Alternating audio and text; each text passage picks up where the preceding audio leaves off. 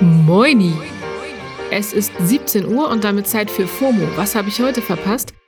Heute ist Donnerstag, der 9. Dezember 2021. Mein Name ist Jasmin Polat, draußen schneit es und heute geht es um AfD-Hashtags, Arianas Asian Fishing und alte Insta-Updates.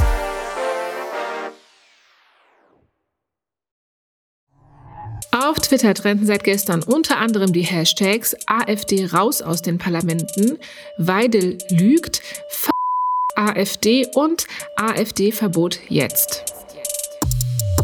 Ich habe mich kaum getraut, draufzuklicken, aber für euch mache ich natürlich alles. Also, was steckt dahinter? Folgendes. Vorgestern wurde bekannt und auch von der Partei bestätigt, dass die AfD den Vorsitz im Innenausschuss bekommen soll. Der Ausschuss muss sich zum Beispiel mit dem Kampf gegen Rechtsextremismus oder mit den Sicherheitsbehörden beschäftigen. Ihr merkt schon, unglaublich eigentlich. Der AfD stehen als Partei im Bundestag eben auch Sitze in den Ausschüssen zu. CSU-Landesgruppenchef Alexander Dobrindt zum Beispiel war trotzdem empört. Und auch auf Twitter gab es viel Kritik und Fassungslosigkeit. Das Bündnis Omas gegen Rechts hat zum Beispiel getwittert.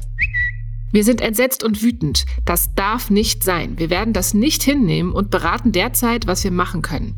Hashtag AfD raus aus den Parlamenten. Daher also der Hashtag. Jetzt zu den anderen. Gestern wurde Fraktionschefin Alice Weidel auf dem TV-Sender Phoenix interviewt und der Moderator Erhard Schärfer hat in dem Interview gesagt, dass die meisten PatientInnen auf den Intensivstationen ungeimpft sind. Weidel hat ihm widersprochen und von falschen Zahlen gesprochen.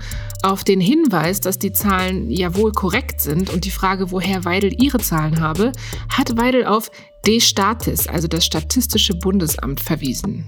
Diese Szene ist dann in den Twitter-Trends gewesen und auf Nachfrage einer Userin hat das Statistische Bundesamt geantwortet, dass es gar keine Zahlen über den Impfstatus von IntensivpatientInnen vorliegen hat. Die Zahlen führt nämlich das RKI auf. Weidel wurde also gleich einer doppelten Lüge überführt. Erstens, es liegen mehr ungeimpfte Personen auf den Intensivstationen und zweitens, das Statistische Bundesamt hat solche Zahlen gar nicht vorliegen.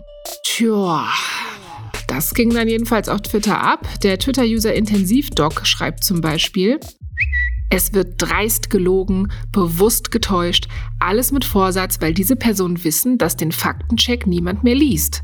Deshalb brauchen die eine Sofortkorrektur während solcher Interviews. Das sollte doch machbar sein. Hashtag Weidel lügt, Hashtag Fake News. Daher also die Hashtags. So, nach dieser Twitter-Hashtag-Exegese gehen wir mal rüber zu Instagram. Da sieht's aber irgendwie auch nicht besser aus. Der Sängerin Ariana Grande wird Asian Fishing vorgeworfen. Letzte Woche hat Katja Temkin, die ist Creative Director von Grande und anderen Stars, ein paar Fotos auf Instagram gepostet, auf denen Ariana Grande posiert. Und auf diesen Bildern sieht Grande irgendwie anders aus. So anders, dass viele im Netz finden, das ist Asian Fishing. Asian Fishing ist quasi eine unangenehme Erweiterung von Blackfishing, also der Praktik, bei der sich weiße Menschen die kulturellen oder auch optischen Merkmale von schwarzen Menschen zu eigen machen und davon profitieren. Oder wie in dem Fall Merkmale der Asian Community. Ariana selbst wurde in der Vergangenheit auch schon mehrfach für Blackfishing outgecallt.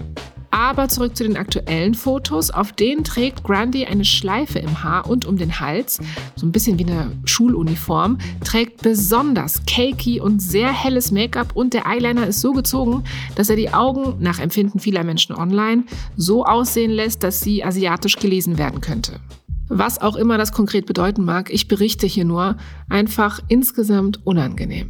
Gerade jetzt, wo K-Pop super erfolgreich ist und im Mainstream ankommt, scheint Asian Fishing abzugehen und viele finden das einfach nicht cool von Ariana.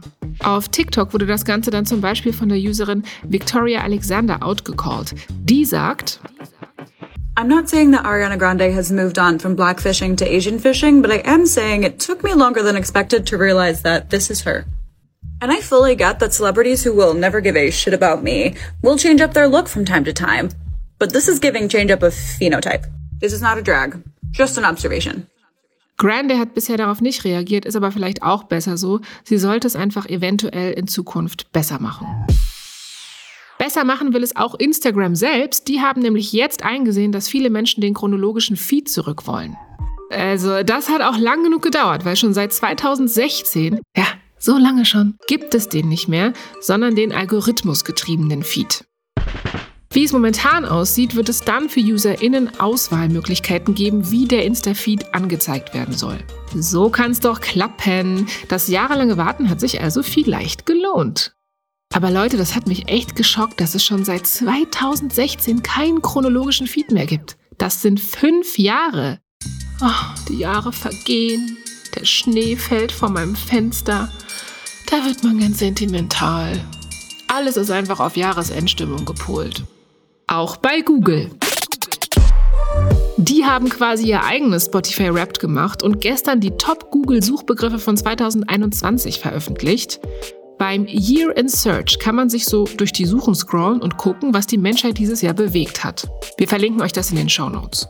Das Jahr ist ja noch nicht ganz rum, also November und Dezember fehlen bei der Google-Auflistung noch. Aber meine Favoriten bis dato sind, die Google-Suche für Affirmation war auf einem All-Time-High weltweit. Die Trennung des Musikduos Daft Punk war die Top-Trending-Suche, was Trennungen angeht. Und das Wort Soulmate, also Seelenverwandte, wurde auch weltweit so viel gegoogelt wie noch nie zuvor. Keine Ahnung, ob man Soulmates durch Google-Suche findet, aber ich wünsche euch alles Liebe. Das war's für heute mit FOMO. Danke fürs Reinhören. Wir hören uns morgen wieder hier auf Spotify. FOMO ist eine Produktion von Spotify Studios in Zusammenarbeit mit ACB Stories. Ciao!